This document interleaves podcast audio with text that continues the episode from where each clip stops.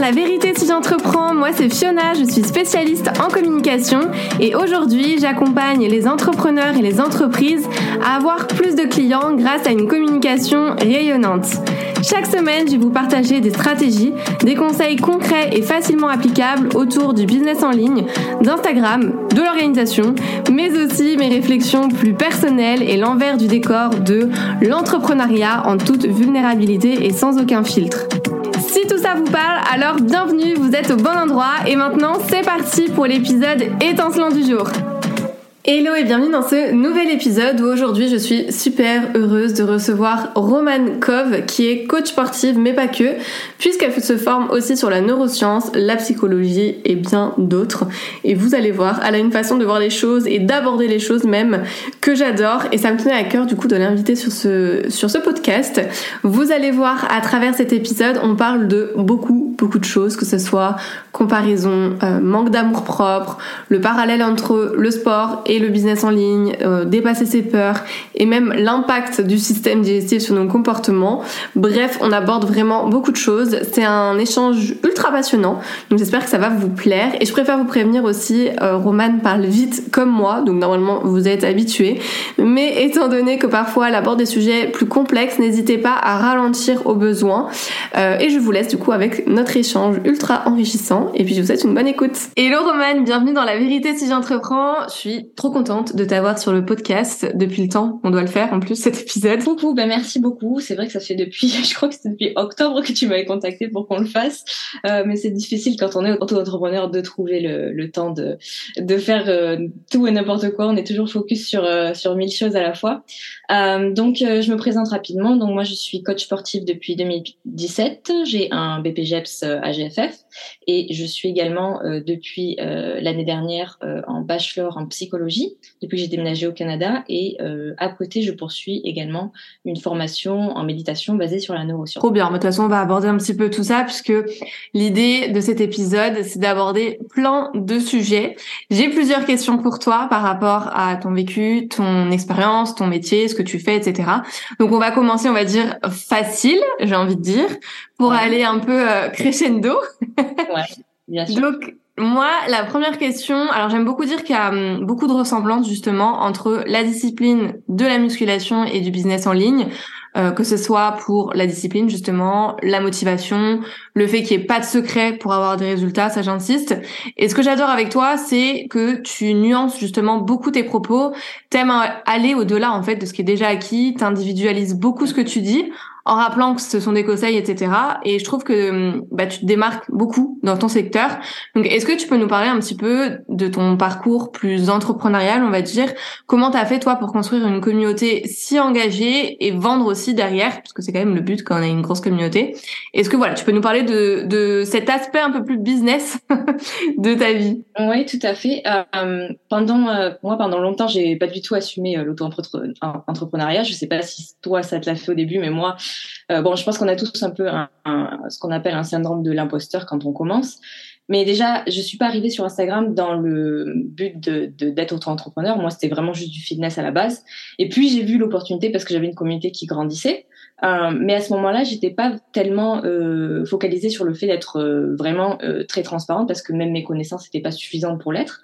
Et puis finalement, euh, j'ai passé le, le BPGEPS parce que je voyais vraiment que le sport, moi, ça m'avait apporté euh, énormément de, de, stabilité. Enfin, un peu de stabilité parce que j'étais pas non plus euh, très très stable dans tous les cas.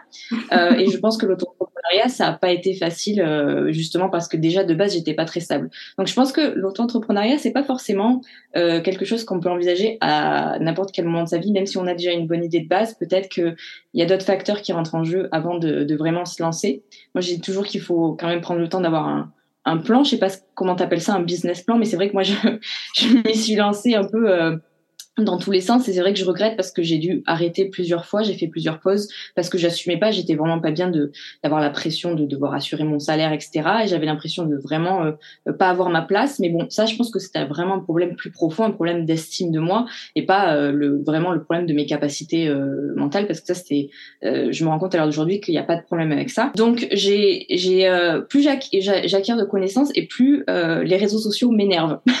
Ça c'est la, base où j'en suis au début de mon auto c'est que vraiment, euh, à chaque fois que j'avance dans mes recherches, je me, je me, rends compte que les réseaux sociaux sont très réducteurs, que euh, les réseaux sociaux euh, vont surfer sur le sensationnel et que mm. va y avoir très très peu de place pour la flexibilité.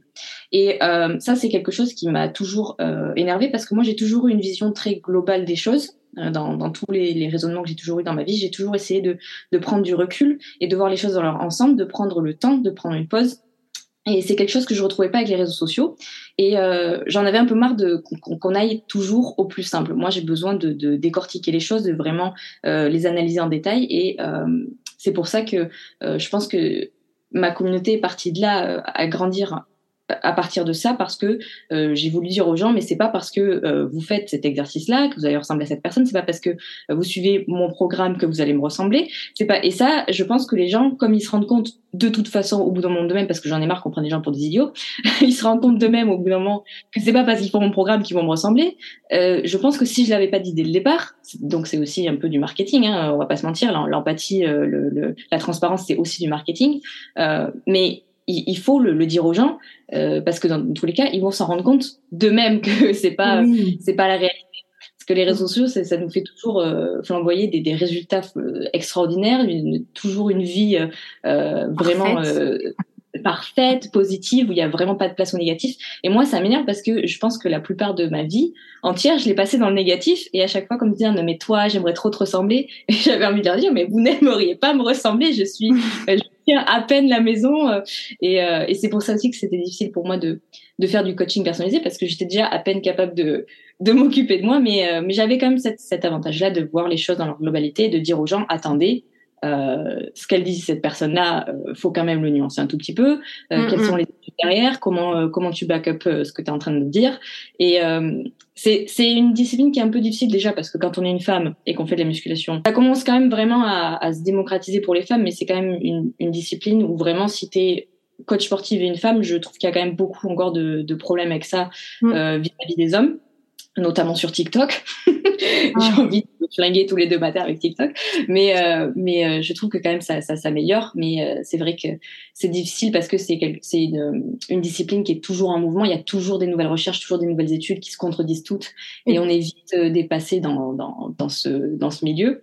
Donc voilà, j'essaye vraiment de temporiser et de de, de d'avoir plus de flexibilité mentale. Ça, ça va être vraiment le fil rouge de ce dont on va parler aujourd'hui, c'est la flexibilité mentale. Ouais, exactement. Puis j'allais dire que toi, tu as vraiment une, enfin, une approche psychologique par rapport aux autres où tu apportes un contexte euh, scientifique à un ressenti finalement? Parce que bah, tu te bases sur beaucoup d'études. Moi, je te suis bah, depuis très longtemps maintenant, enfin, depuis je pense tes débuts. Et ce que j'adore chez toi, c'est que euh, justement tu tu dis les choses sans bullshit et que on dit souvent que tout ce qui est bullshit, euh, euh, la fausse honnêteté fait vendre, mais tu peux peut-être que d'ailleurs tu vas nous l'expliquer par la suite, mais en quoi l'honnêteté aussi peut faire vendre sans prendre de raccourcis, parce que pour moi tu en es la preuve vivante et le problème des réseaux sociaux, c'est que n'importe qui peut dire n'importe quoi et il y aura toujours des personnes un peu euh, un peu naïves finalement parce qu'elles sont peu informées ce qui fait aussi qu'il y a pas mal d'influenceurs encore plus dans ton domaine qui euh, se mettent à chercher des techniques vraiment sorties d'un chapeau magique pour essayer de continuer à intéresser son audience. Et, et du coup, ça donne cette impression qu'il y a un secret qui permet d'avoir des résultats qu'on n'a pas déjà avec les basiques. Et c'est pour ça que je te dis qu'il y a vraiment une comparaison pour moi entre le sport et le business en ligne parce que tu peux pas euh, perdre 10 kilos sans rien faire comme tu vas pas gagner 10 000 euros en un mois sans euh, sans faire des efforts finalement. Donc, euh, et c'est ce que j'aime beaucoup dans, dans ton approche, c'est qu'il n'y a pas de secret,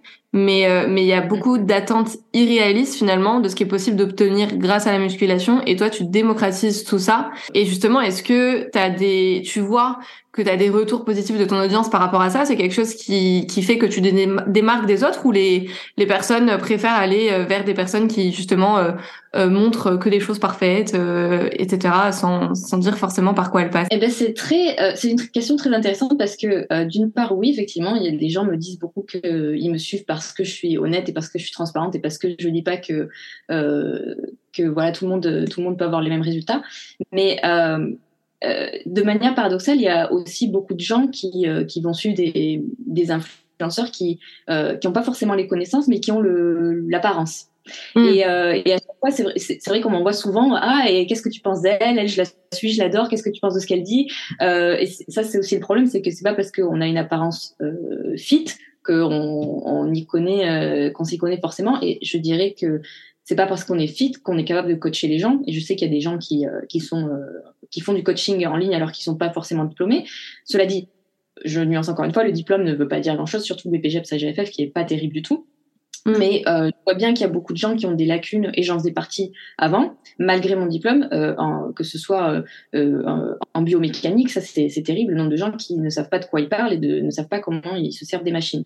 Euh, donc j'essaye un peu de, de, faire bouger les choses justement en ce moment depuis le début d'année. Je me suis dit, faut que je, faut que je, moi aussi, j'essaye d'agrandir mes connaissances, mais ça, ça, aussi, ça amène beaucoup de polémiques. J'ai beaucoup de commentaires qui disent, oui, mais moi j'ai un bon ressenti, je suis ce programme-là, on m'a dit que c'était très bien, et ça encore une fois, il faut dire bon ben fais ce que tu veux si tu penses que parce que je, je suis pas là pour imposer euh, une idée, je dis juste c'est certainement la meilleure façon de faire. Euh, mais, euh, mais c'est vrai qu'on n'est pas obligé de me suivre juste parce que je dis exactement la vérité proche de la science. Il y a des gens qui aiment suivre quelqu'un juste parce que pour sa personnalité, pas pour euh, euh forcément parce qu'il est très science-based. Et euh, je dirais d'ailleurs que euh, une des armes des influenceurs, c'est l'empathie. Je pense que même toi, dans ton métier, tu dois recommander aux gens de partager euh, des aspects de leur vie pour justement créer cette connexion. Euh, mais je connais aussi beaucoup de gens qui abusent de cette empathie et c'est pas une vraie empathie. Et euh, je sais, je sais pas. Alors je dis pas que je suis euh, je, Irma la voyante que je vois tout, mais c'est vrai que comme je, je, suis un peu dans le, les coulisses, j'arrive à, à, voir euh, quand il y a beaucoup de, de manipulation derrière l'empathie. Et, et je sais pas, genre, tu sais qu'il y a des personnes, par exemple, qui vont reconnaître qu'elles ont fait une chirurgie, et comme ça, les gens vont se dire, ah, mais elle, elle a reconnu telle chose, elle peut pas mentir sur le reste, alors que justement, c'est une, une, stratégie, et ça, c'est quelque chose aussi que, que j'arrive à voir, on en avait déjà parlé la, la dernière fois d'ailleurs. Ouais. Euh, voilà, donc il y a la, la, bonne empathie, bien sûr, mais je trouve que dans tous les cas, l'empathie, ça reste une arme marketing et que euh, même si tu es là pour partager, c'est quand même très bizarre, tu vois, de partager du positif comme du négatif avec des gens qui ne connaissent, qui te connaissent pas. Et je pense qu'il y a dans tous les cas quelque part derrière un besoin d'intention euh, ou alors un besoin monétaire. Il y a, il y a toujours quel, il y a toujours un besoin derrière qui a besoin d'être comblé. C'est pas euh, de, de l'empathie comme on aurait besoin de l'empathie d'un ami. Est-ce que oui. tu vois ce que je veux dire? Ouais ouais non dans non. tous les cas, c'est pas forcément 100% honnête même quand on est extra honnête, il y a quand même toujours ce tiens euh, voilà là je ressens ça aujourd'hui, les gens vont connecter avec moi si je partage ça. Et dans tous les cas, il y a ce besoin de, de, voilà, d'attirer l'attention, de rallier les gens, et, euh, ça peut être très positif d'ailleurs. Hein, je dis pas que c'est absolument négatif. Oui, mais après c'est vrai qu'on sait ce qui marche, la partie vulnérabilité, transparence, etc. Et je trouve que du coup il y en a beaucoup qui abusent. Et, euh, et encore une fois, je, je parce que enfin je consomme ton contenu, donc je lis les commentaires qu'il y a aussi de tes abonnés, etc. Et toi, ce qui fait que les personnes, ce qui fait que les personnes te suivent régulièrement, c'est parce que finalement, tu as euh, mêlé vraiment plusieurs dimensions dans les transformations que t'approches, enfin que t'apportes plutôt. C'est la partie physique, tu m'arrêtes si je me trompe, la partie psychologie et la partie physiologie, c'est ça? Ouais. Et j'ai appris, euh, c'est vrai que ça, je l'ai appris euh, malgré, sans vraiment m'en rendre compte, je l'ai appris quand euh, j'ai adressé moi-même mes problèmes hormonaux, parce que quand je suis arrivée au Canada, je me suis rendu compte qu'on en parlait beaucoup plus qu'en France. le, je trouve que la médecine ici est beaucoup plus ouverte. Et, euh, et en fait, je, je me suis rendu compte qu'en fait, beaucoup de mes, mes problèmes sur mon aspect physique, de pourquoi j'arrivais pas à atteindre mes objectifs physiques, c'était à cause de ma physiologie et que ma physiologie était impactée par ma psychologie et inversement. Et euh, cette année encore plus, euh, maintenant que j'étudie en psychologie, je me rends compte à quel point les trois euh, paramètres sont indissociables. C'est la même chose. Tout, mm. tout est lié et il n'y a, a, pas de. C'est pour ça que aussi quand euh, on m'envoie des on des questions pour me dire mais comment tu fais pour avoir des abdos tracés, mais comment je j'aime pas prendre les choses comme ça euh, spécifiquement parce que pour moi c'est une perte de temps et d'énergie monstre de vouloir se focaliser sur un petit défaut parce que euh, quand on a par exemple je sais pas euh, un ventre ultra gonflé et ça nous gêne juste esthétiquement c'est que on n'a pas une image de soi qui est euh, complète. C'est-à-dire qu'on n'a pas le recul sur peut-être qu'en fait il y a un problème sous-jacent derrière et que j'arrive pas à l'adresser euh, parce que moi je me focalise que sur l'apparence Ouais, ouais, ouais, ça c'est c'est vrai que c'est quelque chose qu'on voit beaucoup. Bah de toute façon, les comportements généralement c'est des symptômes et c'est pas des causes. Et ça on a tendance à, à vraiment l'oublier. Et je voulais rebondir bah sur ce que tu dis et en même temps sur ce que tu as dit un petit peu un petit peu avant. Euh, tu disais que tu as voulu arrêter plusieurs fois. Je crois que tu avais fermé ton entreprise de mhm. coaching il y a quelques années. Parce que je me souviens, euh, parce que encore une fois, je le répète, mais je te suis depuis longtemps. Tu disais que les les les, les autres te heurtaient trop. Alors, est-ce que c'est parce que tu te comparais? Est-ce que c'est parce que tu avais peur finalement de réussir? Euh, Est-ce que tu peux nous parler un petit peu de cette période? Comment tu as réussi à te détacher de de ça? Et après, on va rebondir de toute façon, je pense sur sur la comparaison, parce que j'aime beaucoup aussi ton approche. Euh, on en avait parlé la dernière fois et je pense que ça peut être intéressant de, l'évoquer ici. Oui, j'ai arrêté mon entreprise parce que effectivement, comme tu dis, je pense que ce qui me gênait le plus, c'est que j'avais l'impression, en, regardant euh, euh, comment mes autres collègues entre guillemets, elles, avançaient dans l'auto-entrepreneuriat, le fitness, d'une façon qui me paraissait extrêmement fluide, alors que moi, la moindre chose me prenait une journée. C'était terrible de, la perte de temps que j'avais à faire la moindre chose. Et je travaillais d'ailleurs énormément la nuit parce que j'étais trop angoissée pour travailler la journée. Donc j'étais euh, j'étais vraiment complètement euh, dépressive, vraiment j'étais extrêmement dépressive. Et euh, et je pense que c'est parce que j'ai commencé vers 20 22 23 ans et que je je pense que c'est là où tous les problèmes que j'avais de de l'enfance que j'avais vraiment gardés et d'ailleurs que j'avais associé à mon identité euh, qui, qui, font que j'ai eu encore plus de mal à bouger rapidement. C'est-à-dire que vraiment, je me suis dit, je suis comme ça et je pourrais pas changer. Euh, c'est là où c'est tout est remonté parce que l'auto-entrepreneuriat, euh, t'es ben, complètement responsable de tout ce que tu dois faire pour ton avenir et il y a rien de plus terrifiant. Et je, je me demande encore comment ça se fait que j'ai j'ai réussi à, à passer au-dessus. Enfin, je vais, je vais te dire, j'ai commencé à étudier euh, la neurologie. Et ça, je pense que c'est ça qui m'a sauvé le plus, c'est vraiment d'avoir des bases scientifiques. Parce que le problème quand on est euh, dépressif, quand on a beaucoup d'anxiété, quand on a beaucoup d'émotions négatives, c'est que elle nous isole du reste. Et ça, c'est ce qui se passait, c'est que au lieu de, de me comparer aux autres en, en, en, essayant de me dire que je faisais partie d'une communauté et que grâce à ces personnes, je pouvais euh, regarder quel point j'avais à travailler, euh, je, j'attachais vraiment beaucoup d'importance à mes croyances et mon estime de moi étaient beaucoup liées, ce qui n'est plus le cas aujourd'hui. Aujourd'hui, je, laisse partir mes croyances très facilement, et euh, notamment les croyances sur euh, qui je suis, comment est-ce que j'avance dans la vie. Et, euh, ça, la neurologie m'a apporté beaucoup de, de réconfort parce que justement, je, je, me suis dit, en fait, je m'isole complètement, alors que ce que je ressens, c'est un sentiment qui est complètement universel, qui est normal, seulement je travaille sur les réseaux sociaux. Et sur les réseaux sociaux, on a, il y a beaucoup de gens qui partagent très très peu de, de leurs négatifs, et de toute façon, on n'a pas tous le même point de départ. Moi, j'étais vraiment vraiment pas bien. Il y a des gens qui partent dans le entrepreneuriat en étant beaucoup mieux que moi. Donc voilà, je pense que euh, je m'en suis sortie parce que j'ai justement fait des, des, des, je me suis dit, il faut que j'étudie ça en profondeur, il faut que je décortique. Comme d'habitude, j'ai toujours envie de décortiquer les choses parce que je peux pas juste rester comme ça en me disant je suis condamnée comme ça, c'est pas possible parce que pourquoi moi et les autres s'en sortent. Ok, et du coup justement, euh, est-ce que tu as des peut-être conseils concrets pour se servir de la comparaison comme une force mm. et tourner ça à notre avantage? Euh, Moi j'en ai tourné d'ailleurs un épisode de podcast il y a pas très longtemps où je disais que bah finalement c'était juste normal de se comparer il fallait arrêter de nous dire qu'il faut arrêter de se comparer etc parce que oh aussi nous motiver à sortir de notre zone de confort, mais il faut bien le faire. Alors après, je dis pas que je suis un exemple parce que je me compare aussi encore beaucoup, trop. mais euh, mais comment comment t'as fait toi finalement pour passer outre et en tout cas arrêter justement que ça te bah peut-être que ça t'auto auto sabote euh, au fur et à mesure? Pour moi, le problème c'est pas la comparaison, c'est l'émotion qui en découle. Et euh, en étudiant la comparaison, parce que moi aussi j'ai entendu plusieurs fois la, la, la j'ai tous les mots qui viennent en anglais parce que je parle en anglais toute la journée, euh, la citation qui dit ne compare pas aux autres, compare-toi à celle que tu étais hier. Je supporte pas ce truc parce que j'ai jamais été capable une semaine dans ma vie de, de ne pas le faire. Et c'est en faisant des recherches, je me suis rendu compte que c'était complètement normal, parce que les êtres humains ne peuvent pas se définir eux-mêmes de façon intrinsèque et indépendante. Ils, peuvent se définir qu'en relation avec quelqu'un d'autre. Donc, quand on te dit ne te compare pas à quelqu'un d'autre, c'est juste pas possible. Je trouve cette citation euh, stupide. Voilà, je veux pas mâcher mes mots. Et euh, en fait, quand il s'agit de grandes questions d'identité et de soi, de qui suis-je, on, on, doit regarder les autres. Lorsque, euh, en fait, quand, quand on a des concepts non sociaux euh, qui sont pas disponibles suffisamment convaincants pour la comparaison, on va forcément aller regarder les autres. Et les autres, euh, euh, les, les, gens en fait évaluent leur opinion, leur capacité en se, en se comparant à d'autres personnes pour deux raisons. Euh, déjà, pour réduire l'incertitude dans les domaines où ils se comparent et euh, pour apprendre à se définir. Et euh, la tendance à nous comparer à, à, une autre personne, elle diminue à mesure que, d'ailleurs, la différence euh, entre nos opinions ou notre, notre capacité et celle de l'autre se ressemblent. En fait, on va forcément plus facilement se comparer à quelqu'un qui est dans, dans, le même domaine que nous que quelqu'un qui, euh, je vais pas me comparer à Rihanna par exemple.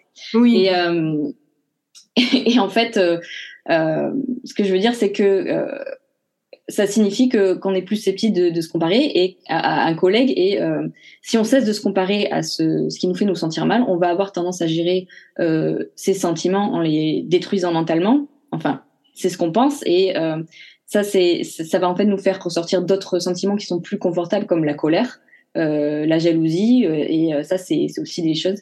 Ou, ou d'ailleurs, j'y pense, ignorer l'autre personne, ce qui pour moi est l'attitude la plus saine des trois entre guillemets, parce que quand on suit quelqu'un sur les réseaux sociaux et qu'on se compare à lui et qu'on se compare négativement à lui, peu importe si c'est un, modèle fitness ou, un, ou quelqu'un qui fait la même chose que nous, je trouve que c'est toujours une bonne idée même si cette personne est bien intentionnée, de, de la, arrêter de la suivre. Parce que euh, c'est pas c'est pas la faute de l'autre personne si on n'est pas bien, et ça, veut pas dire que c'est une mauvaise personne, mais euh, c'est plutôt qu'on a un travail à faire avec nous et chaque fois, moi je le dis toujours qu'il y a un travail de perception, c'est que euh, chaque fois que que tu te sens pas bien, c'est parce que tu es en train de projeter euh, quelque chose sur les autres et, et chaque fois que tu es en colère contre les autres, euh, pour moi la colère c'est pas une vraie émotion et euh, et en fait on, on va essayer de, de de rejeter sur les autres ce qu'on, ressent à l'intérieur pour soi-même. En fait, en fait, la comparaison, elle est négative quand euh, on s'en sert pour estimer notre estime de soi et pas pour euh, s'auto-évaluer. C'est-à-dire que c'est un problème qui est plus profond, qui est attaché à notre identité et pas à nos capacités. En ça, euh, pour retourner du coup le, le, le l'estime de soi en quelque chose de positif, il faut se demander est-ce que je me compare pour évaluer mes capacités ou ma personne? Est-ce que je me compare pour mon sens d'identité ou pour mes opinions, mes capacités, etc. Et c'est là que ça va être intéressant d'avoir euh, euh, la comparaison parce que, comme tu l'as dit tout à l'heure, je trouve que tu l'as très bien dit, c'est que euh, ça peut nous permettre justement de nous dire où est-ce que j'en suis par rapport à cette personne. Tiens, elle fait ci, ça peut m'inspirer. Moi, j'ai pas le temps, j'ai pas l'énergie, j'ai pas le moral aujourd'hui pour le faire, mais je le mets de côté pour plus tard et je sais que c'est possible de le faire parce que quelqu'un d'autre l'a fait. Ouais, carrément. Donc toi, est-ce que tu, enfin, tu penses que la comparaison, finalement, les personnes qui se comparent beaucoup, c'est qu'elles manquent d'estime ou de confiance d'elle-même ou pas forcément? Complètement. Complètement. Plus tu te compares, moins tu as un sens stable de l'identité, ça c'est sûr. Il y a une grosse forme de, de, victimisation, et je dis pas ça dans un sens péjoratif, en mode ah, vous êtes tous des grosses victimes. Euh, la victimisation, euh, c'est un terme en psychologie, mais il y a une grosse forme de, de, de victimisation qui fait qu'on va rester euh, dans une espèce de mode qu'on appelle le mode freeze en anglais, c'est vraiment où on va être figé, qu'on va être incapable de bouger dans sa vie professionnelle ou personnelle parce qu'on n'a justement pas un sens stable de l'identité. Alors bien sûr, euh, je je parle même pas euh, de la comparaison par rapport euh, aux femmes, hein, parce que aussi par rapport aux femmes, c'est quand même quelque chose euh, qui est très présent parce qu'on a la compétition intrasexuelle, on a un comportement qui est appris sur euh, par rapport à notre culture, notre société, par rapport peut-être aux générations avant nous, par rapport à notre l'éducation que nos parents nous ont donnée. Euh, et ça, ça, ça nous fait, euh, si en fait, si on n'a pas d'estime de soi, on va très rapidement définir euh, sa valeur par des choses aussi superficielles que l'apparence, et ça, ça peut nous créer des problèmes de comparaison, de dysmorphophobie.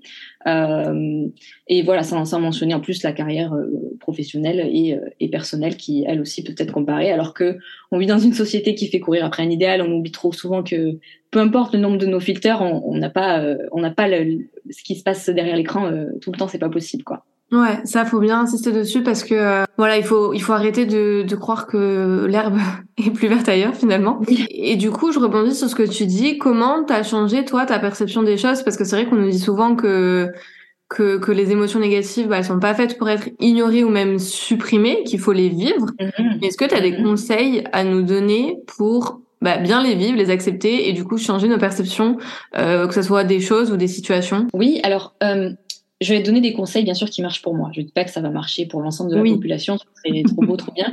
Mais euh, c'est vrai que quand je suis pas bien avec une émotion par rapport euh, à ce qu'une une autre personne me crée comme émotion, déjà, je sais que c'est de ma faute et que c'est pas de la faute de l'autre personne. Ça, j'en ai conscience à l'heure d'aujourd'hui, mais ça m'empêche pas quand même de me sentir mal. Donc, ce que je fais, c'est que je vais me poser avec. Moi, personnellement, ce qui m'apaise beaucoup, c'est de, l'écrire parce que j'arrive en fait, à me dire euh, que finalement c'est quelque chose qui est totalement normal et que euh, je ne dois pas être si dur avec moi-même parce que le, problème aussi c'est que quand on n'a pas d'estime pour soi on est très très dur avec soi-même et euh, je pense qu'il faut mieux se connaître mieux connaître ses points forts ses points faibles ce qu'on aime mais aussi ce qu'on n'aime pas développer un sens critique je tiens aussi à préciser spécialement pour les femmes qu'il faut connaître sa physiologie en tant que femme. Et ça, je trouve ça terrible parce que je trouve qu'en France, on n'a pas du tout euh, accès ça commence à changer évidemment avec les réseaux, euh, à, de solides connaissances sur sa physiologie. Mais euh, quand on se compare à quelqu'un d'autre, il faut savoir, euh, mais quelle est ma morphologie, quelle est ma routine, quel est mon statut hormonal, euh, parce que euh, malheureusement on n'est pas bien accompagné par les médecins, donc c'est bien quand même de, de, de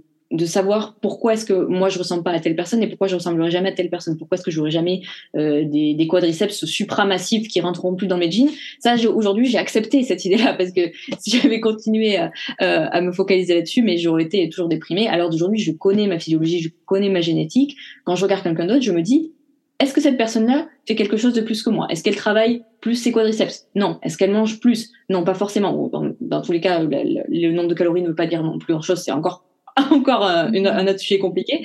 Mais, euh, mais dans tous les cas, il faut se connaître et il faut connaître ses points forts et ses points faibles. Et surtout, avec le temps, il faut apprendre à les accepter. Tu me demandes comment euh, s'asseoir avec ses émotions négatives. Il n'y a pas de comment. Il faut s'asseoir avec ses émotions négatives. Il faut le prendre le temps de les analyser parce que dans tous les cas, tu ne peux pas les supprimer. Elles resteront toujours là quelque part et elles vont remonter à un moment donné. Donc moi, je trouve que la journalisation, c'est très bien pour ça. Ouais, ouais, ouais, je suis d'accord. Et puis je, je rebondis, mais euh, c'est vrai que c'est la même chose, je trouve, en business. Alors toi, tu parles de physiologie, mais en business, il faut aussi voir pour les entrepreneurs plus du coup qui, qui ont un business à côté. Tu peux pas te comparer à une personne qui a déjà 5 ans d'expérience ou qui a un entourage euh, qui peut aussi leur apporter une certaine mm-hmm. visibilité, qui a eu de la chance aussi de faire des grosses études. Enfin, voilà, il y a tout un contexte derrière qu'on voit pas forcément, et, euh, et c'est important de c'est important de le rappeler. Euh, J'aimerais comprendre un petit peu plus de toi par rapport à, à ton expérience. Euh, c'est vrai que sur les réseaux, bah, tu, tu, tu en parles assez ouvertement, le fait que t'es t'es seule, que t'es été dépressive, que t'as été parfois un peu euh, borderline, que t'es manqué d'amour propre, tout ça. Est-ce que tu peux revenir un petit peu sur cette période et nous expliquer comment t'as fait aussi pour dépasser tes, tes peurs et comment tu l'as vécu, quelles ont été les conséquences Comment on peut reconnaître aussi peut-être des signes parce que c'est vrai que tout ce qui est euh, dépression, euh, manque d'amour propre, euh, euh relation toxique, enfin il y a plein de, de termes. Euh, On mm. le sait pas forcément quand on est dans une situation comme ça. Est-ce qu'il y a des choses, voilà, où on se dit, on pourrait se poser la question de, ok, bah là peut-être que parfois je me sens triste, mais en fait ouais, peut-être que je suis en dépression.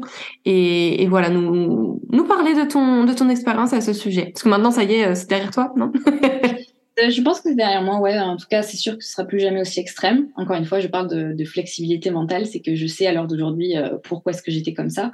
Euh, donc, tu me dis euh, oui que. Euh, alors, j'ai eu ce diagnostic borderline en France. C'est quelque chose qui m'a longtemps bloqué plus qu'aidé. Je tiens à le dire. Je trouve que ça m'a permis un peu de romanticiser mon trouble plus qu'autre chose quand on m'a dit oui voilà vous êtes borderline moi ce que je te je te, je te coupe mais du coup c'est quoi comment ça a été défini pour toi borderline? Borderline, c'est quelqu'un qui va avoir des émotions euh, très extrêmes. C'est vraiment un cas très très particulier. C'est pour ça qu'à l'heure d'aujourd'hui, je je me dis que ça collait pas du tout à ma personnalité à moi. C'est que quelqu'un, c'est quelqu'un qui va avoir des émotions extrêmement extrêmes, bah, extrêmement extrêmes, ça ne veut rien dire, extrêmes, et qui euh, euh, va euh, avoir un, un, sens de, un une peur de la, du rejet extrême, euh, des, des, relations toujours très instables, euh, une, un sens de l'identité très très instable, beaucoup beaucoup d'impulsivité, euh, des, des, des, comportements très euh, destructeurs en fait envers soi-même. Ça peut être danger au volant, euh, addiction, addiction par exemple aussi du, du, sexe non protégé, des choses comme ça, des, comment on dit, j'ai tout qui me vient en anglais, c'est terrible, extreme emotional swings, donc des, changements d'humeur extrêmes, des, des une colère explosive. Et ça, c'est quelque chose euh, qu'on m'avait qu'on m'avait donné comme diagnostic et qui était ultra précis. Et moi, j'ai un peu de mal à, l'heure d'aujourd'hui avec ce genre de diagnostic ultra précis, surtout depuis que j'ai commencé ces études et depuis que j'ai été voir euh, un centre assez novateur euh, à Vancouver, donc dans la ville où j'habite, qui m'a permis de rencontrer un, un neurologue qui lui m'a fait passer des scanners du cerveau et qui lui, au lieu de me dire vous souffrez de ça, vous avez ça, m'a dit vous avez des dérégulations vous avez des parties du cerveau qui fonctionnent mieux que d'autres, qui fonctionnent trop, et vous en avez qui sont censés vous réguler, qui fonctionnent pas assez. Aujourd'hui, je, pourrais vous, donner, par exemple, un diagnostic qui se rapprocherait peut-être de euh, TDAH, donc euh, tout ce qui est déficit de l'attention euh, ou de l'autisme, parce que vous avez l'air d'être dans ce, dans ce spectrum-là. Mais je veux surtout pas vous donner un diagnostic précis ici, ce qu'on va, ce qu'on va faire, c'est pas juste parce qu'en fait, si tu veux, des fois, le problème et c'est ce que j'ai rencontré avec beaucoup de gens qui me qui me suivent avec, avec qui je parle de psychologie, c'est que les gens veulent absolument un diagnostic, Mm. Et euh, ils pensent que ça, ça va, ça va, ça va s'arrêter là, que c'est là, c'est le début de leur nouvelle vie. Alors que finalement, euh, pour moi, en tout cas, c'est mon opinion, je pense que ça, ça pas forcément de dire absolument vous souffrez de ça en particulier plutôt que de dire vous avez des dérégulations et il va falloir les réguler avec du travail. Et c'est la même chose pour tout le monde dans tous les cas. En tout cas, quand c'est des, troubles comme le, borderline, ça peut très bien se, se, régler avec des thérapies, ça peut très bien se régler avec un, travail euh, de tous les jours. Mais euh, mais c'est pas euh, c'est pas quelque chose qui moi m'a aidé en tout cas parce que je trouve que je l'ai vraiment associé à mon identité et que j'ai eu du mal à m'en détacher parce que quand on n'a pas euh, un sens stable d'identité, on va, se, on va se, rattacher à beaucoup de, de, de, de, choses qui peuvent euh, justement nous, nous, nourrir. Et ça peut être des choses négatives comme ça aussi. Donc, euh, ce, cette rencontre avec ce, ce, neurologue et du coup avec mes études, les livres que j'ai lus, c'est ça qui, je pense, m'a permis vraiment d'ouvrir les yeux. Je vais aussi mentionner les psychédéliques. Euh, bon, alors ça, je vais pas en parler trop parce que c'est pas légal en France, c'est à peine légal au Canada. Mais ça aussi, ça m'a, ça m'a énormément aidé à voir de l'intérieur que euh, ben en fait, euh, j'avais pas une image complète de moi-même, que j'étais vraiment euh, ancrée dans beaucoup beaucoup de croyances, ce qu'on appelle des distorsions cognitives, où j'étais vraiment persuadée que j'étais par exemple trop sensible, très impulsive, euh, toujours à m'attacher très vite aux gens, ce qui est absolument plus le cas aujourd'hui. Et euh, j'ai réglé le problème en l'espace de quelques mois, hein, donc c'est pas quelque chose qui était un trouble mental tel que ça m'aurait pris toute une vie pour le régler. Mmh. C'est vraiment en en prenant conscience. je dis pas que tout de suite ça s'est réglé, mais en tous les cas, ça, à chaque fois, ça dure moins longtemps. Chaque fois que j'ai des grosses crises comme ça où je me dis, euh, putain, je suis trop attachée à cette personne, ou alors je suis trop sensible, genre, je, je pleure pour rien, euh, c'est quelque chose qui va durer beaucoup moins longtemps qu'avant. Euh, et c'est quelque chose sur lequel je travaille à chaque fois. Et à chaque fois, ça se réduit, ça se réduit parce que, encore une fois, flexibilité mentale, euh, on n'est pas euh, censé passer d'un extrême à l'autre. C'est vraiment un travail de tous les jours, tous les jours, tous les jours. Mais est-ce que ça, c'est parce que on te l'a dit, tu l'as entendu et du coup, euh, tu t'es dit que voilà, t'étais trop sensible, euh, que tu t'attachais aux gens parce que on te l'a dit, ou alors euh, c'était naturel chez toi? Non, non, j'ai toujours été très très dépendante affective. J'ai toujours été très dépendante affective et j'ai toujours euh, beaucoup je me mettais dans des états incroyables, je me mettais dans des, dans des relations euh, abominables. À chaque fois, je me mettais vraiment dans des situations où je, cherchais toujours à confirmer euh, euh, qu'on m'aimait pas, euh, mais ça c'était inconscient.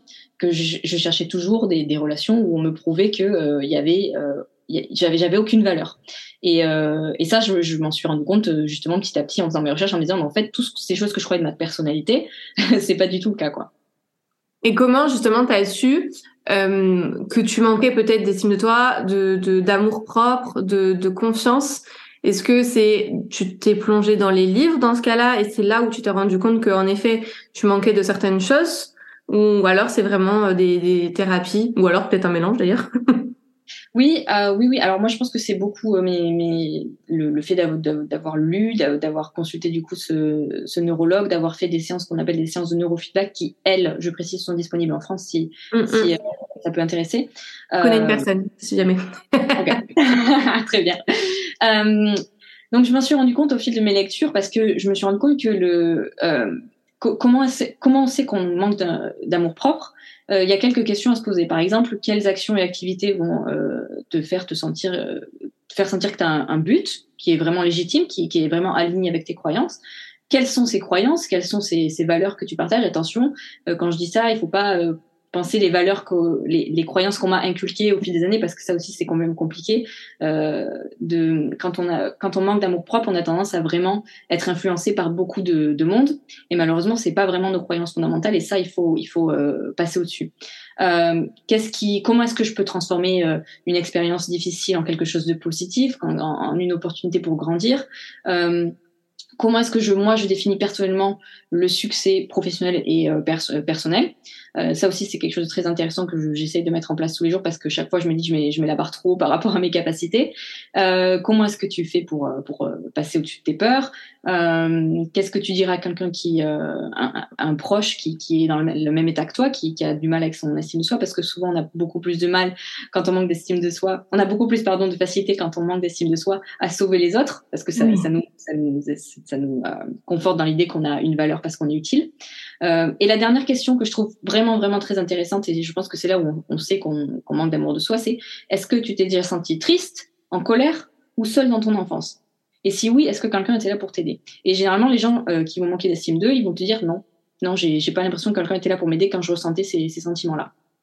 Parce que euh, un enfant, il a euh, au moins quatre besoins inéluctables qui sont la, relation d'attachement. Donc ça c'est euh, l'enfant comment est-ce qu'il se sent, est-ce qu'il se sent aimé? C'est pas juste le parent qui dit voilà j'aime mon enfant. Il faut vraiment que l'enfant le sente.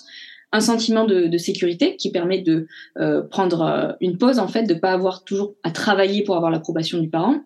Une permission de, ressentir des émotions, surtout les émotions négatives comme la colère, la tristesse ou la douleur. Moi c'est quelque chose que j'ai jamais pu faire avec mes parents, j'ai jamais pu être vulnérable. Et ça aussi, c'est un gros problème pour euh, les émotions négatives, en fait, comme tu l'as dit tout à l'heure, font partie de, l'expérience humaine. Euh, mais si on a appris qu'on n'est pas en sécurité pour les exprimer, on apprend que nos, nos émotions, et donc nous-mêmes, n'ont pas leur place d'exister. Mm. Et la quatrième, c'est de pouvoir euh, jouer, explorer, parce que c'est crucial, voilà, pour le, développement du cerveau. Ok, ouais, ouais, je vois. Ça me parle beaucoup parce que c'est vrai que c'est des questions que je m'étais déjà déjà posées parce que on m'a toujours dit, et puis j'en ai conscience que je manquais un petit peu de confiance et d'estime de moi-même. Et pourtant, quand je regarde à mon enfance, il y a rien qui fait que euh, je pourrais manquer d'amour propre ou d'estime de moi. Enfin, j'ai mm-hmm. tout, ouais, il y a tout qui s'est bien passé, même dans l'entourage, les amis, etc. Et c'est vrai que c'est hyper difficile à chaque fois ces questions et tout monde me dit non, il a dû se passer quelque chose. Et je suis en mode bah, écoute, je vois pas. Euh. Alors, euh, ça, ça, ça, ça, je comprends totalement ce que, ce que tu me décris là. Euh, on me l'a souvent, on m'a souvent fait la remarque. Alors, il faut savoir qu'il y a euh, le, les traumas, les gros traumas, c'est-à-dire les événements, euh, des gros événements perçus comme des traumas, et il y a des petites actions de tous les jours dont on se rend pas forcément compte. Déjà, et ça, il faut le prendre en compte, c'est que euh, t'as pas, t'es pas obligé de passer par un trauma extraordinaire euh, juste une fois dans ta vie pour que ça reste et que ça te reste ancré en toi. Ça peut avoir été des petites remarques du quotidien ou même une petite remarque une fois qui t'est restée dans la tête et que t'as oublié déjà. Euh, il y a aussi euh, l'idée que euh, notre éducation, c'est pas parce qu'on a pas un parent qui est ultra narcissique ou un parent qui est ultra autoritaire qu'on a un parent qui va faire parfaitement les choses. par exemple, le fait de, de de pas être capable de poser des limites à son enfant, d'être trop flexible, ça aussi ça peut être un problème pour l'enfant parce qu'il peut ne pas savoir où sont ses limites et là aussi il peut y avoir un manque d'amour propre à la fin comme résultat. Donc voilà, c'est des pistes que je te donne euh, à réfléchir parce que c'est vrai que parfois c'est tellement, tellement euh, euh, sournois, on va dire, qu'on peut pas forcément se rendre compte de, de, tout ce qui nous a impacté. Mais quand on est enfant et quand on est en plein développement, on, est, on est à cœur vif, on est à cœur ouvert. Donc euh, c'est facile, très facile de se faire influencer par tout et n'importe quoi. Oui, et puis c'est difficile de se souvenir de tout ça. exactement, exactement. J'adorerais moi avoir une cassette de ma vie ou pas peut-être. je sais pas si j'aimerais en fait, mais je, je, serais curieuse de voir tout ce qui, tout ce que j'ai, mon subconscient a dit, hop là, ça c'est à la poubelle parce que c'est trop, trop compliqué. tu m'étonnes. Oui, ça peut, ça pourrait être chouette. Et quelles sont du coup les conséquences de d'un manque d'amour propre ou d'un manque d'estime de soi? Est-ce qu'il y a des conséquences Alors autant sur la vie perso que sur la vie pro, parce que euh, ah, parce qu'on est tous les deux entrepreneurs et qu'il y a beaucoup d'entrepreneurs qui vont nous, nous écouter aussi. Donc est-ce qu'il y a des conséquences que toi tu as remarquées euh, de manière assez générale? Syndrome de l'imposteur. De toute façon, c'est toujours avec le, le, le, manque de style de soi, c'est le syndrome de l'imposteur. C'est juste, euh, je suis en train d'endosser un rôle. Et surtout, quand on a des gens qui commencent à nous suivre, qui commencent à nous donner de l'attention, c'est encore plus stressant. C'est pas le, fait d'avoir des gens qui nous donnent de l'approbation. Ça va vraiment nous apporter un sentiment de euh, récompense à court terme. C'est-à-dire qu'on va jamais être rassasié, on va toujours avoir besoin de plus, on va toujours être soucieux des chiffres, on va toujours être soucieux de sa performance. Et ça, c'est quelque chose qui fait que on n'est jamais content, on n'est jamais heureux, on n'est jamais épanoui dans, son activité professionnelle parce que euh, on, on se sent pas euh, digne de toute l'attention qu'on reçoit. Et à l'inverse, quand on reçoit pas cette attention-là, on se dit ben voilà, c'est bon, c'est ça confirme ce que je pensais de moi, je suis pas fait pour ça. Euh, et c'est vrai que ça peut aussi bloquer. Donc dans tous les dans tous les cas, le syndrome de l'imposteur c'est quelque chose qui bloque énormément. Et bien sûr, d'autres d'autres conséquences, pardon, il y a la dépendance affective euh, et l'addiction qui pour moi sont intrinsèquement liées. Quand tu quand as une addiction, c'est que tu as une, une, dépendance affective, et quand tu as une dépendance affective, c'est quand tu as un manque d'estime de soi. Euh, la comparaison, le people pleasing, l'impulsivité, le stress, l'anxiété, et comme je te disais l'état figé et d'évitement. Alors moi, je suis la star de l'évitement. J'adore éviter tout ce qui ne me plaît pas. Euh, donc je repousse au maximum euh, au dernier moment. Ça, c'est quelque chose sur lequel je suis en train de travailler parce que je me dis que euh, malheureusement, en, vivant dans l'évitement, certes, j'évite ce qui m'est inconfortable, mais aussi je vis pas. Donc j'essaye ça aussi de, de le dépasser, de dépasser mes peurs. Ouais, j'allais rebondir sur ça justement parce que je me l'étais noté. Euh, J'avais vu que tu disais que la, procrastination justement c'était une stratégie d'évitement et que toi tu l'associais en tout cas à un manque d'estime de soi, mais qu'il y avait une différence entre la, procrastination et euh, le, manque de motivation finalement. Oui, tout à fait. C'est pas un manque de motivation qui fait qu'on procrastine, c'est vraiment le fait qu'on a peur de l'échec et en fait on fait une activité, euh, on entreprend une, action pas parce qu'on on a hâte, qu'on est enthousiaste, qu'on a vraiment euh, euh, envie de réussite, c'est parce qu'on a absolument peur de l'échec et euh, et ça, c'est vraiment une question d'ego. C'est parce qu'en fait, on n'a pas assez d'ego. L'ego, c'est, je parle pas de l'ego euh, au sens égocentrique. Hein, je parle de l'ego au sens euh, psychologique du terme. C'est que il faut avoir un ego qui est équilibré entre euh, son authenticité et ses attachements pour pouvoir fonctionner normalement. Et malheureusement, quand on a un manque d'estime de soi et quand on est quand on procrastine à fond, c'est parce que on a justement trop d'attache à ce que les gens pensent de nous et on n'a pas assez d'attache à notre propre authenticité parce qu'on n'a aucune idée de qui on est sans les autres. Ah ouais, ouais, ça me parle beaucoup ça. De toute façon, ça c'est des sujets où je pense qu'on pourrait en parler, euh, en parler des heures, mais ce qu'on va retenir, ce qu'on va retenir avec ce que tu viens de nous dire, c'est que euh, chaque problème finalement auquel toi t'as été confronté, ça a été finalement enrichissant pour toi à partir du moment où t'as décidé de laisser exister ce problème. Euh, de, prendre le temps de comprendre le pourquoi du comment et de l'accepter finalement et à partir du moment où tu l'as accepté c'était plus ou moins derrière toi peut-être plus que moins parfois. non, non, mais tout à fait, tout à fait. Je, je vraiment, je, encore une fois, je le dis, le fait d'avoir des, des, des dérégulations comme ça, ça isole énormément des autres. Alors que euh, quand on vous dit, mais voilà, vous avez certaines parties du cerveau comme, je sais pas, le cortex orbitro-préfrontal, le cortex préfrontal, euh, etc., le cortex insulaire, euh, qui rend qui rendent difficile le fait de recevoir l'information de manière factuelle. Là, tu, tu réalises qu'en fait, mais c'est pas juste moi, c'est juste que y a, ça affecte énormément de gens et il y a des études qui ont été menées là-dessus. Et ça, à partir du moment où tu le comprends, ça vraiment, ça te euh, reconnecte aux autres. Et c'est vraiment ce sentiment-là qu'il faut, c'est que certes tu souffres trop d'attachement, mais c'est surtout que tu souffres trop d'attachements qui sont négatifs. Tu es toujours sur la défensive, toujours sur la protection, toujours dans la peur. Et, euh, il faut euh, rééquilibrer ces, attachements et il faut qu'ils deviennent plus sains, évidemment. Ouais, ça c'est pas c'est pas quelque chose de facile. Euh, sans aucune transition, je voulais qu'on parle de. Alors pareil, on avait parlé brièvement ensemble et je pense que ça peut être intéressant dans d'en parler dans ce podcast, comment le système digestif, comment l'estomac influence nos comportements? Est-ce que ça a une influence sur notre manière de travailler? Parce que je sais que hum, il y a beaucoup de choses qui sont liées de toute façon dans, dans notre productivité, finalement, dans notre manière de travailler. Et on est encore trop peu, j'ai envie de dire, informé sur justement le mm. système digestif et l'impact finalement de ce qu'on mange. Et, euh, et voilà, peut-être que c'est un peu plus euh, scientifique, mais si tu pourrais, euh, si tu peux nous aiguiller un petit peu sur ça, je suis preneuse. Bien sûr.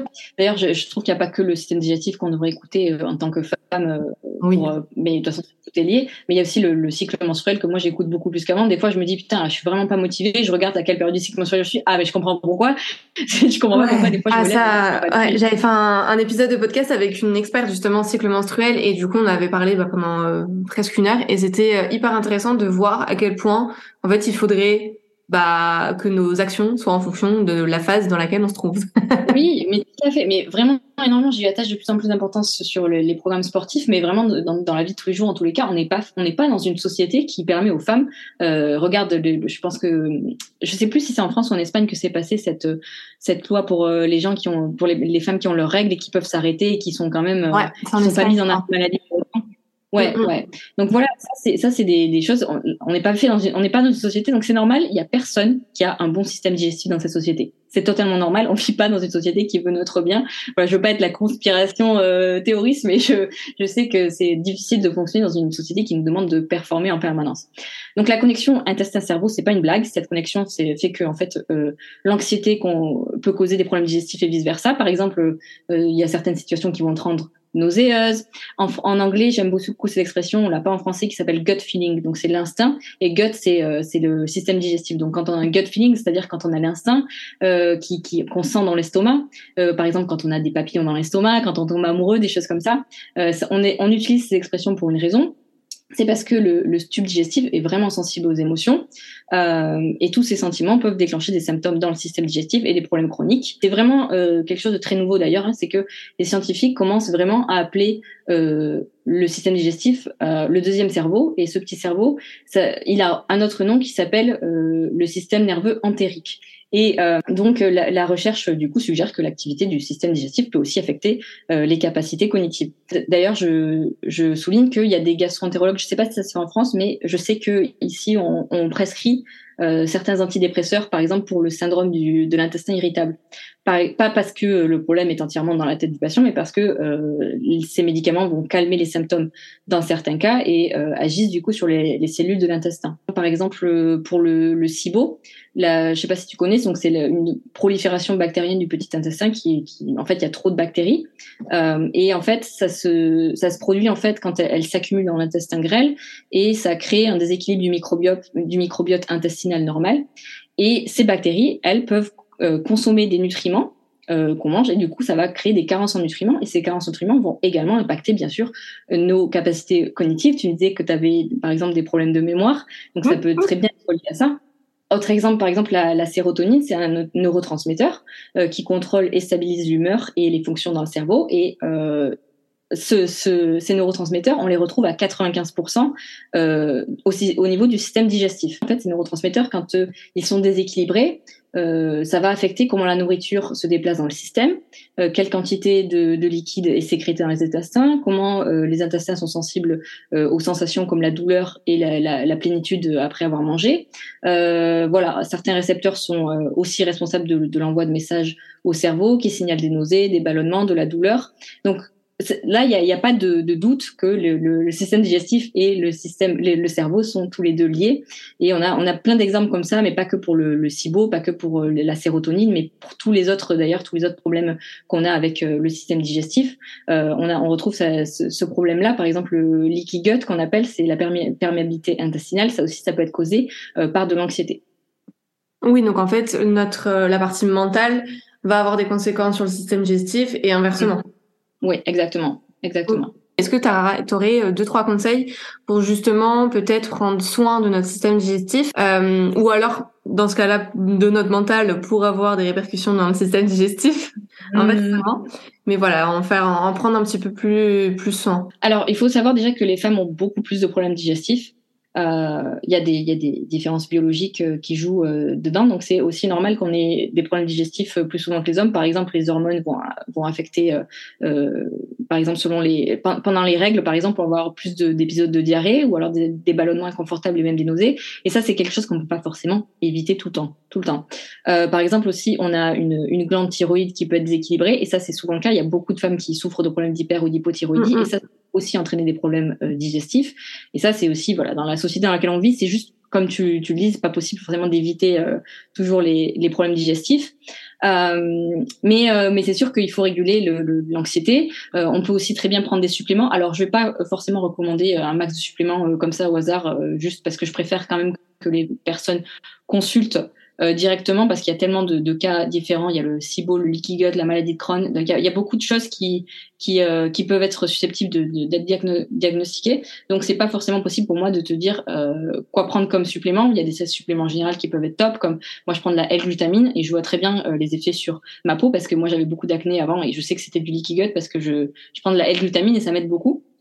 Euh, peut y avoir aussi le collagène, euh, mais dans tous les cas, il faut euh, il faut pratiquer par exemple une activité physique. Il faut avoir une alimentation saine. Bon, après ça, ça, ça vraiment des recommandations un peu bateau.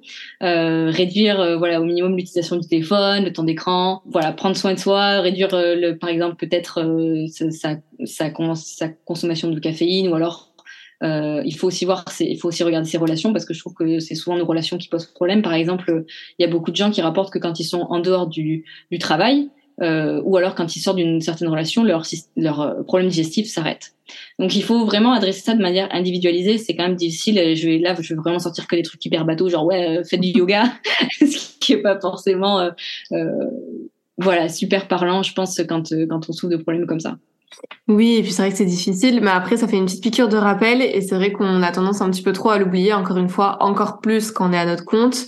On se, on se fait passer euh, bah, derrière, derrière, derrière tout en fait. On se fait littéralement euh, rouler dessus généralement par notre business et, euh, et le fait de prendre soin de soi dans sa globalité, c'est pas une, une priorité. Et moi je l'ai vu euh, bah moi la première d'ailleurs et c'est vrai que le système digestif on a pris un coup et à chaque fois que je vois euh, des thérapeutes ou autres on me dit mais alors vous il y a tout qui passe dans votre cerveau euh, dans votre cerveau dans votre ventre c'est vraiment votre cerveau il y a tout qui est stocké dans votre euh, dans votre ventre etc je suis en mode oui oui je sais moi les ballonnements etc ça me connaît vous en faites pas oui, mais on n'a on a jamais vu quelqu'un euh, avec un, microbiote en parfait état, un système digestif en parfait état, ce qui est vraiment déplorable parce que euh, il y a une citation qui dit la santé commence dans le système digestif. Ce qui est vrai, c'est que euh, malheureusement c'est triste, hein, mais c'est pas juste ce qu'on mange qui, qui affecte le système digestif parce que euh, honnêtement, il y a eu depuis dix ans, je mange à peu près toujours la même chose. Il y a eu des moments où j'étais beaucoup plus en rétention d'eau, beaucoup plus gonflée, euh, beaucoup plus d'acné, alors que je mangeais exactement la même chose. Mais il y a tellement d'autres paramètres qui rentrent en jeu que euh, c'est pas possible de juste se fier à ça, quoi. Oui, non, c'est sûr que là, c'était de manière, on va dire, très générale.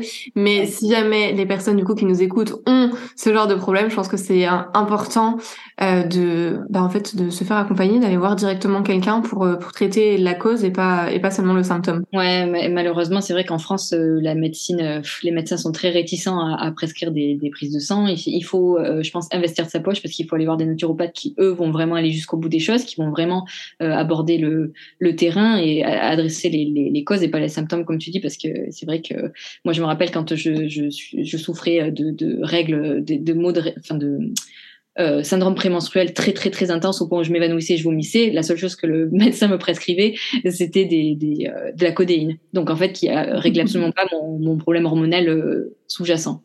Donc c'est aussi compliqué pour les femmes, je pense, de s'y retrouver parce qu'on n'est pas dans, dans un système médical qui nous aide. Quoi.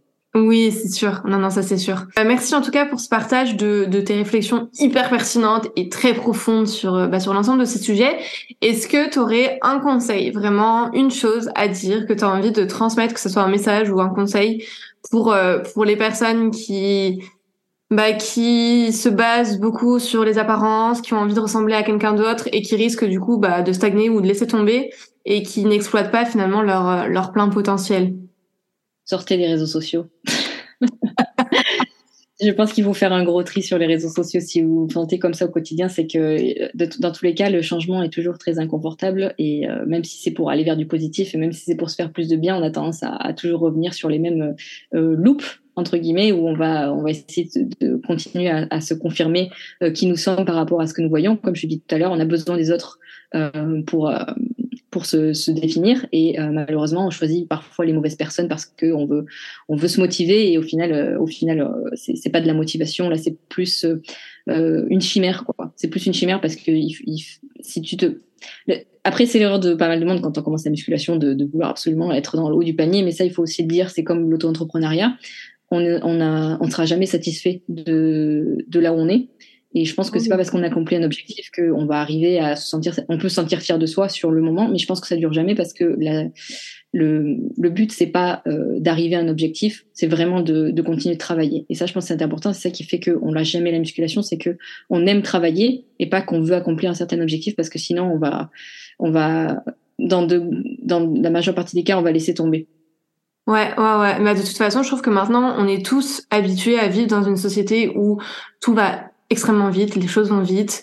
Euh, on veut on veut des résultats hyper vite parce que on est naturellement fermé, on va dire, au changement, parce que forcément, c'est pas très agréable de, de subir, c'est pas agréable de se remettre en question, c'est pas agréable peut-être de stagner, etc.